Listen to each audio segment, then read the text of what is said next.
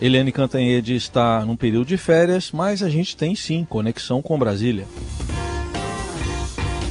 E essa conexão é com o Felipe Frazão. Oi, Frazão, bom dia. Bom dia, Heisen. Obrigado aí pela oportunidade de voltar a conversar com você, com a Carol. Bom dia, Carol. E bom dia bom aos nossos dia, ouvintes. Frazão. Vamos começar então falando sobre aqui, você está em Brasília, mas falando sobre a eleição municipal aqui na cidade de São Paulo. A gente conversou há pouco com o candidato do PSOL, Guilherme Boulos, que vem crescendo nas pesquisas, tem se mostrado proativo em debater temas quentes, né, que estão é, em evidência no cotidiano. Hoje, por exemplo, ele falou sobre o racismo, a criação de uma lista suja para as empresas serem enquadradas e perderem alguns benefícios de entradas é, tanto no setor público quanto é, de outras formas, né, explicitando é, empresas que tenham alguma questão relacionada ao racismo, ao machismo, a questões de gênero. Enfim, falou sobre a Covid, tentou é, explicar mais uma vez a questão da previdência social, a previdência aqui da cidade de São Paulo, que é, ele, numa sabatina aqui do Estadão, deu a entender que contratar mais servidores ajudaria, né, no, no caso do rombo aqui das contas públicas, enfim. É, como é que você tem analisado e visto também aí a partir de Brasília essa corrida em São Paulo? É, Carol, essa corrida é importantíssima, né? Embora a, a eleição municipal seja uma realidade bastante local, é, ela vai influenciar, assim, de alguma maneira, pelo menos no debate de ideias e nas capitais, sobretudo, que tem segundo turno, o debate é muito nacionalizado. Né? A gente vê o próprio Guilherme que tenta o, é, a todo momento ligar uh, o, o, adversário dele, né, o prefeito Bruno Covas, ao governador João Dória, que tem uma taxa de rejeição maior, ao próprio presidente Jair Bolsonaro. Está muito bem centrada né, essa estratégia do Guilherme Boulos. Ele está tentando surfar nos assuntos do momento para ganhar visibilidade e tentar, é, de alguma maneira, desgastar quem está no poder, que é o adversário dele, o prefeito Bruno Covas. Por outro lado, é, eu queria destacar uma, uma, observação, que é a seguinte: o Bruno Covas tem tentado, na sua propaganda, é, demonstrar a inexperiência do Guilherme Boulos, né? porque ele nunca ocupou um cargo executivo. E o Guilherme demonstrou nessa sabatina que vocês comandaram agora há pouco uma certa dificuldade de se colocar, de apresentar planos concretos. Quando foi perguntado, por exemplo, sobre o que ele considera é, secundário, o que a prefeitura vem fazendo, ou supérfluo, ele teve dificuldade de, de apresentar. Né? Ele não falou exatamente, ele começou a falar sobre o que o prefeito fez, como a obra do Anhangabaú. Ele falou sobre que ele considera é, que é errado, né, que é uma má gestão retirar dinheiro do orçamento social para fazer pavimentação de ruas, mas ele não disse o que ele deixaria de fazer. Ele fala que, ah, eu prefiro, primeiro eu preciso tomar pé da situação, primeiro eu prefiro, preciso sentar na cadeira, né, lá no Palácio é, Matarazzo, né, ser, no, no, edifício Matarazzo, e ser prefeito, para depois é, apontar o que, o que deixar de fazer. Mas a gente sabe que o orçamento é sempre feito no ano anterior, né, da, é, o orçamento que o Guilherme, se eleito, vai é, lidar, que ele vai trabalhar, é, ele está sendo feito agora. E os planos da prefeitura é, incluem um, um, certo período de tempo. Ele poderia ter apontado o que seria o não prioridade. Na, como ele disse, na área da habitação ali, que é uma área que ele conhece bem, porque ele militou nessa área eh, desde, desde sempre, né? Ele foi o líder do movimento dos, dos sem teto em São Paulo, né? Assim que ele surge para a política, ele falou que não quer usar o modelo de PPPs no centro, né, parceria público-privada, mas que também não vai excluir. Então, para mim, ficou um pouco demonstrado aí essa dificuldade dele de ser um pouco mais objetivo nas respostas e, e apresentar algumas pretensões dele de forma bastante concreta. Bom, outro assunto político do dia, né, Frazão, tem a ver com a entrevista do governador João Dória. Ele já está de olho aí numa aliança de centro-esquerda para 2022, é isso? Antes só queria mandar é um isso. beijo pra Laurinha, tá? Ah, tá, tá ah. a gente tá gostando da participação, viu? ah, ela também tá adorando. Ela tá queria sentar aqui do meu lado, mas é, ainda bem que ainda não dá para ela, porque senão a gente não teria como conversar. Ela que iria conversar no meu lugar. Vamos lá. Olha só. O que o, o Dória falou é, é, uma tentativa que a gente vem, que a gente mostrou também ontem no, no, no, Estadão, né, na edição de domingo, é um pouco dessa busca pela moderação. Né? O governador João Dória está tentando se deslocar desde o início do governo Bolsonaro, se desgarrar da imagem do Bolsonaro de vez e tentar se, se colocar como uma opção de centro. É um pouco daquela busca de quem vai ser o Joe Biden brasileiro, quem é que vai de, derrotar a, a opção de extrema direita derrotar, derrotar o Trump do, do Brasil, né, o Donald Trump. É, é, há uma disputa, tem várias forças políticas, vários candidatos nesse momento que estão tentando ocupar esse mesmo espaço que o Joe Biden conseguiu. Só que o, o Dória e, e, outros não têm a mesma trajetória que ele, também não têm a mesma experiência, né, não tem, é, é muito difícil de se, se apontar hoje quem seria a pessoa capaz de sintetizar todas as ideias que o Biden conseguiu nos Estados Unidos, aqui no Brasil. E o Dória está fazendo esse esforço e não é de hoje. Por isso esse aceno dele à centro-esquerda. Né? Ele está falando sobretudo do PDT, do PCdoB, do PSB. Mas o governador também mantém conversas com o PT. É, é, eu tenho essa apuração de fundo de que ele tem um diálogo hoje que nunca foi tão bom com com homens do PT quanto em fases anteriores, porque ele também se vendeu eh, nas suas campanhas que ele disputou, né, para a prefeitura e para o governo do estado, como o antipetista ou o anti-Lula. E esse, isso foi um entrave para ele até assumir o governo do estado. Depois, como ele está tendo que lidar até no fórum dos governadores com governadores petistas, como o Rui Costa da Bahia, o próprio Wellington Dias do Piauí e o Camilo Santana do Ceará, ele, tá, ele tem hoje um diálogo muito positivo com eles. E esses três governadores são, dentro do PT hoje, governadores que trabalham por uma certa moderação do partido, por abandonar um discurso de radicalização ou aquela que para muitos é uma armadilha que é se prender exclusivamente à pauta da defesa do ex-presidente Lula. Então, o Dória tem esse diálogo. Quando ele fala que não dá para excluir ninguém, na entrevista que ele deu para o Pedro Venceslau, que está na edição de hoje do Estadão, ele está falando sobre isso, ele está dando esse recado. Ele quer que todos conversem. E outra coisa que me chamou a atenção, talvez de vocês também, seja a tentativa dele de resgatar o Moro, né, Heisen e Carol? Que alguns partidos, inclusive é, o DEM, nomes do Democratas, que é um partido que ele conversa, o presidente da Câmara, Rodrigo Maia, que é um dos líderes desse partido, que vai uma, tem uma, uma, longa história de, de, de, parcerias com o PSDB, né, com o governador João Dória. É, o Rodrigo Maia já disse que com o Moro não dá, que com ele, o Moro para ele é de extrema direita e com, com o Moro ele não vai conversar o Dória é uma pessoa que pode tentar trazer o Moro para esse diálogo. E ele fala sobre isso na entrevista, é, tentando é, dizer que ele, o juiz Sérgio Moro, o ex-juiz Sérgio Moro, né, hoje advogado e ex-ministro da Justiça, é uma pessoa que tem uma reputação limpa, uma história de serviços prestados ao país. São dois acenos importantes que ele faz nessa entrevista.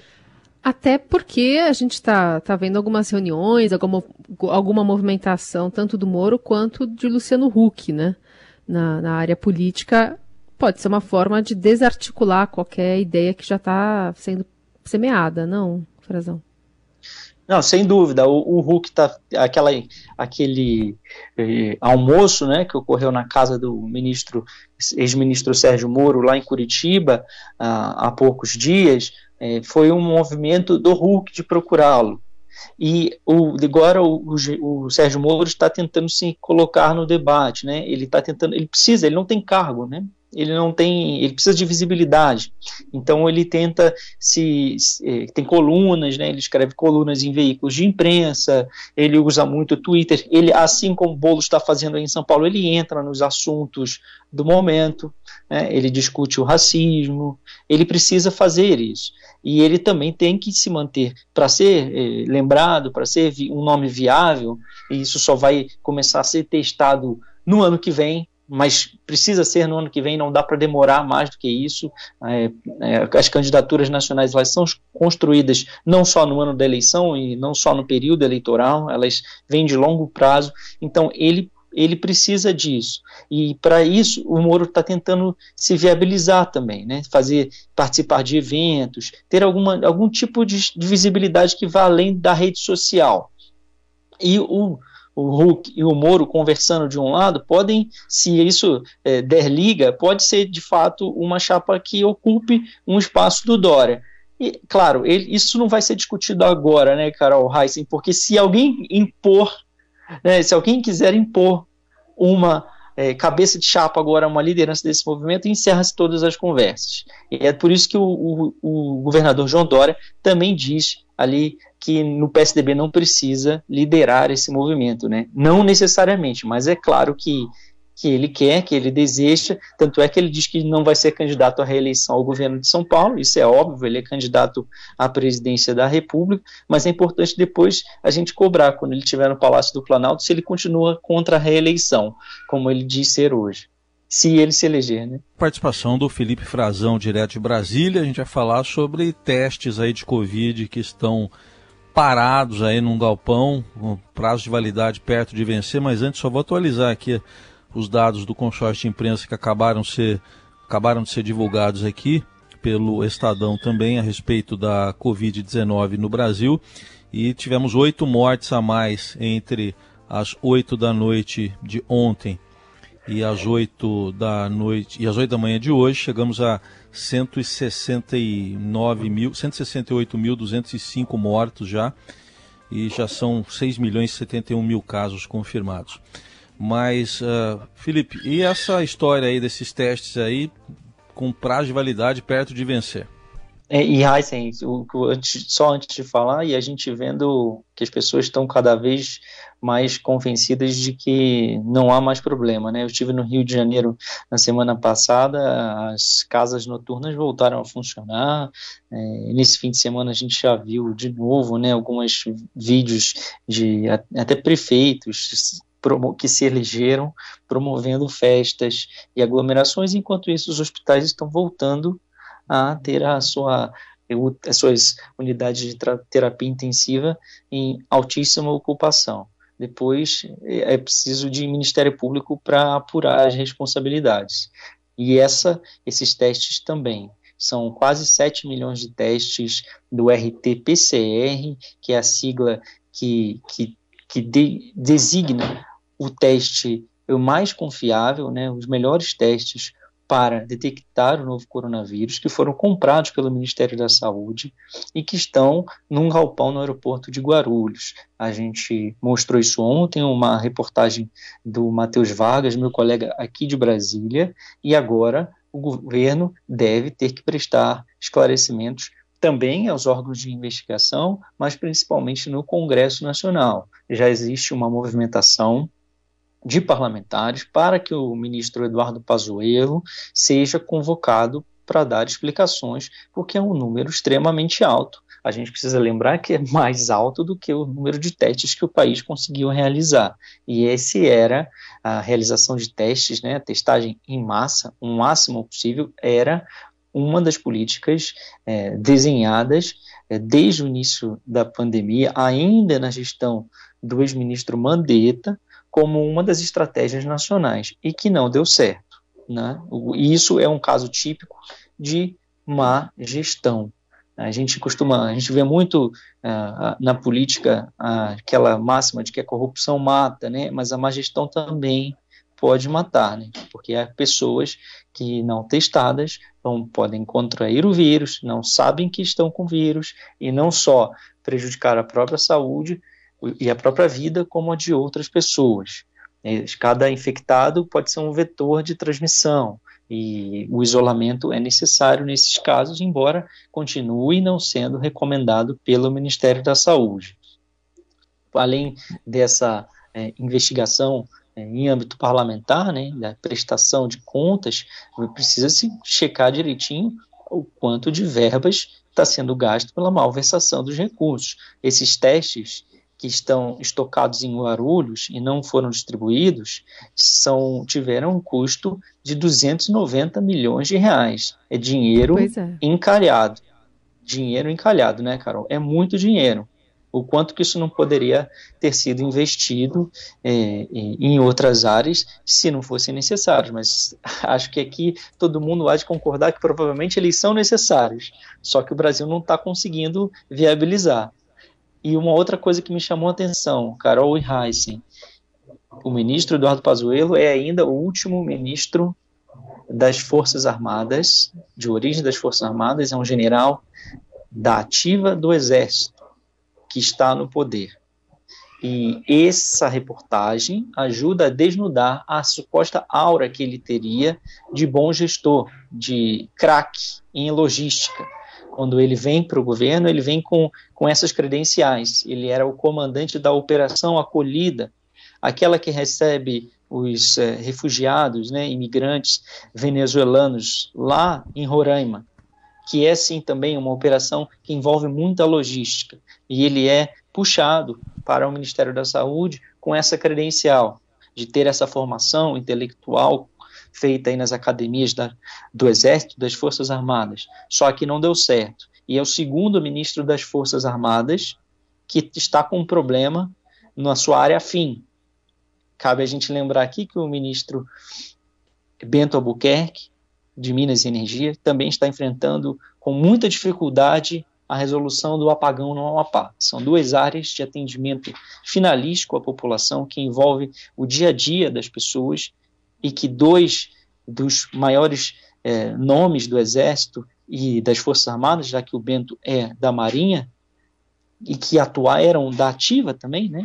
Os dois, o, no caso do Pazuello ainda é, o Bento era da ativa quando entrou no governo, eles estão com muita dificuldade de solucionar os problemas.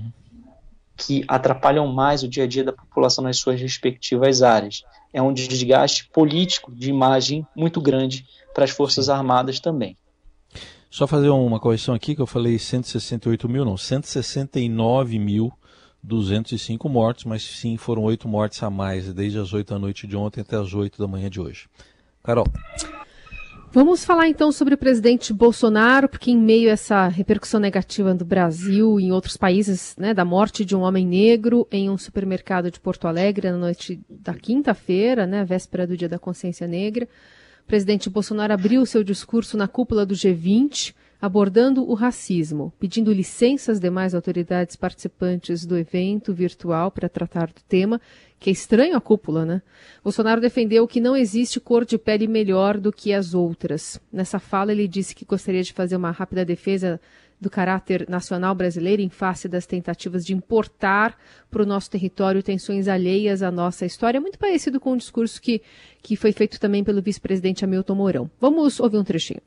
Contudo, há quem queira destruí-la e colocar em seu lugar o conflito, o ressentimento, o ódio e a divisão entre raças, sempre mascarados de luta por igualdade ou justiça social. Tudo em busca de poder. E aí, Frazão, sendo que o caso do João Alberto Silveira Freitas, né, assassinado na frente do, do mercado Carrefour, em Porto Alegre, continua tendo bastante repercussão muita e vai continuar, como a gente viu é, o Guilherme Boulos comentando, o racismo entrando na pauta do Congresso. Racismo é, foi um tema, a questão de raça foi um tema na eleição americana, né? Foi um tema que ajudou a, a, um movimento é, Vidas Negras Importam, é, foi um dos catalisadores para a derrota do presidente Donald Trump. E é claro que o presidente Jair Bolsonaro, como mira a sua gestão como um espelho da dele, né? Ele copia muitas é, das atitudes, os comportamentos do Trump. É, inclusive tem ali é, conselheiros em comum, né? Como Steve Bannon, que conversa muito com a família do presidente Bolsonaro, e ele está olhando para isso e já está enxergando um problema maior aqui no futuro. Né? E inclusive a própria reação do governo os ministros das áreas que são é, diretamente relacionadas com esse terrível caso que aconteceu em Porto Alegre, eles têm evitado falar sobre isso e quando falam, não falam nada sobre a questão racial. Né? A ministra de Direitos Humanos, Damares Alves, veio a público lamentar, né? como é, é, era de se esperar, porque qualquer pessoa com o mínimo de humanidade é, vai ficar chocado com aquelas cenas grotescas que aconteceram dentro de um supermercado, de um espancamento à morte, né? e aquilo é barbárie, e claro que ela teria que se colocar, mas ela não fala em nenhum momento da questão racial, que também é um tema do ministério dela. O, o ministro da Justiça, André Mendonça, quando foi procurado para falar sobre isso, falou que racismo é algo terrível, mas não ligou diretamente o fato ao acontecimento. Ele disse que racismo é inaceitável. E disse que, de outro lado, para o UOL, que espera que tenha uma investigação séria e rápida, a punição dos responsáveis, assim, de uma forma é, que muito telegráfica, sabe? Sem, sem se alongar muito. E é importante a gente notar que o Ministério da Justiça tem sim um papel de indutor das políticas de segurança no país inteiro. Cabe à, à Polícia Federal fiscalizar o funcionamento das empresas de segurança privada, que costumam atuar nesses supermercados, que já estão virando palco de, de episódios como esse há algum tempo. E é por isso que a gente não pode desvincular a questão de raça desse episódio do João Alberto, porque ele não é o primeiro. E não é, infelizmente, eu a gente gostaria de dizer, mas é difícil que a gente acredite que seja o último, né? Espera, era o que a gente espera. É o que a gente espera, mas é, é muito complicado a gente acreditar que seja o último, porque isso está assim. A atitude dos seguranças, que é uma atitude de gerar suspeita, envolve sim a questão da cor da pele. Pode ser que a cor da pele não tenha sido fator para desencadear as agressões. Quer dizer, ele, o, o, João Alberto não foi morto só porque ele era negro. Pode ter tido ali um entreveiro, isso a, a investigação vai demonstrar. A gente espera que demonstre qual foi exatamente a causa da morte dele, qual foi a motivação do crime. Mas não dá para tirar a cor da pele do contexto como aquela cena ocorreu, porque todas as imagens mostram a suspeita sobre um homem negro e os casos antecedentes, sempre com negros, também são um fator a colocar essa como um vértice do acontecimento. É algo que desperta sim a suspeita. O homem negro no supermercado, vestido com a máscara, vestido com uma jaqueta, usando um boné, gera uma atitude que os seguranças são orientados a considerar suspeita. E aí se desencadeiam, se desencadeiam casos como esse. E é por isso que esse caso não pode ser desvirtuado politicamente. O fato do presidente Jair Bolsonaro ter, usa, ter usado é, de, algumas, de algum discurso para se tentar se vacinar contra isso é também muito relevante porque ele vem, vem a público aí em sintonia com o Mourão, né, Carol? Como a gente já viu que nos últimos dias nem sempre eles estão em sintonia, aliás, há um completo afastamento dos dois, dos dois gabinetes, mas nesse caso sim, né, porque o general Mourão já tinha dito várias vezes que ele considera que o racismo não existe aqui no Brasil. É mais ou menos hum. como um americano dizer que não existe racismo nos Estados Unidos, onde o Mourão acha que tem, porque Sim. existe um caso muito pior, como foi na África do Sul, o regime estrutural do apartheid. O vice-presidente Mourão disse que não tem racismo aqui, porque nos Estados Unidos, ele, quando ele morou lá na década de 60, os brancos não sentavam do lado dos negros nos ônibus escolares. Bom, então um, um, um, americano que estudou com ele vai poder dizer que lá também não existe, porque na África do Sul os negros nem sequer entravam nos ônibus dos brancos. É. E. Muito bem. É, a gente vai ficar de olho nessas manifestações, né? Essa foi no G20, mas enfim, é um, é um pensamento que, que o presidente, o vice-presidente tem aqui que, enfim, prejudica até a colocação de políticas públicas em prática para combater o racismo que existe no Brasil. Amanhã tem mais Felipe Frazão aqui no Jornal Eldorado. Felipe, obrigada, viu? Boa semana pra gente. Obrigado, até amanhã. Com Laurinha, de preferência. Aí ela virá. Bem-vinda ela virá.